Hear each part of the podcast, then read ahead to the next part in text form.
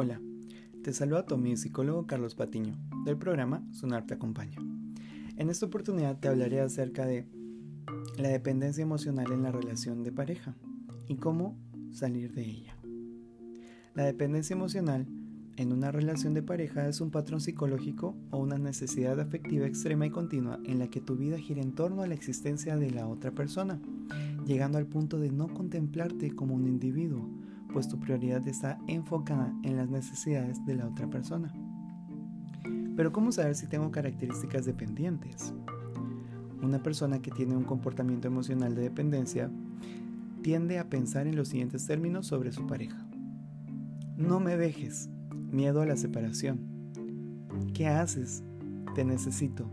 Necesidad reiterada de tener contacto, descuidando otros aspectos de nuestra vida. Es un honor ser tu pareja sobrevaloración de las cualidades de la otra persona sin reconocer las propias. Mejor tú dime qué hacer. Vulnerabilidad ante los comentarios que emite la pareja. No quiero pelear, no vale la pena. Aceptar todo lo que diga la pareja, aunque uno no esté de acuerdo. Pero ¿qué se debe hacer para salir de esta relación? Reconocer que se encuentra en una y ponerle fin. La persona debe analizar si realmente la relación en la que se encuentra está llena de componentes de dependencia emocional. Si es así, es tiempo de salir de ahí. Además, debe crear espacios para sí misma. Es importante que aprenda a reconocerse y redescubrirse como persona. La soledad no es tan mala y en ocasiones es una grata compañía para uno mismo.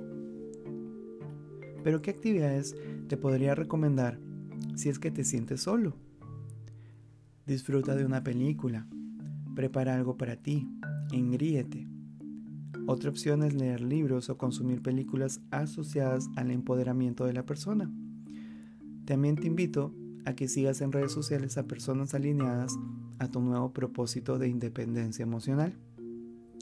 Evita a la gente o páginas que hablen negativamente de los hombres o las mujeres, ya que ningún extremo es saludable. Uno debe recuperar su círculo social. Seguramente se dejaron amigos o familiares de lado por priorizar la relación.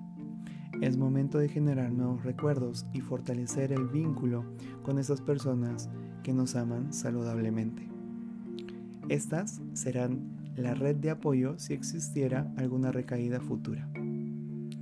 Hay que tomar la iniciativa de tener reencuentros con amigos y familiares desde la virtualidad o lo presencial, respetando siempre los protocolos. Recuerda quedarte con aquellas personas que te sumen. Uno debe retomar su vida, conectarse con aquello que dejó de hacer o anhela hacer, aprender o emprender pero que por la relación no se llegó a concretar. Hay que realizar un plan de acción, identificar el paso a paso y hacerlo realidad. El culminar un proyecto fortalecerá nuestras cualidades de empoderamiento. Hay que iniciar siempre por algo pequeño e ir subiendo de nivel de complejidad. Por último, uno puede arreglar la casa, remodelar su cuarto, mejorar sus hábitos alimenticios, incrementar el consumo de agua, aprender un idioma, terminar una carrera, realizar algún viaje, etc.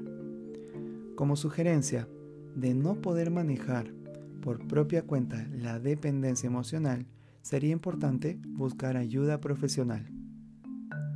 La consejería psicológica, la terapia psicológica, ayudará a identificar esos saldos emocionales que hacen que uno elija ese tipo de parejas o tenga estas relaciones poco saludables. Por otro lado, también es primordial fortalecer nuestras habilidades de autonomía e independencia. Espero que esta información haya sido valiosa para ti.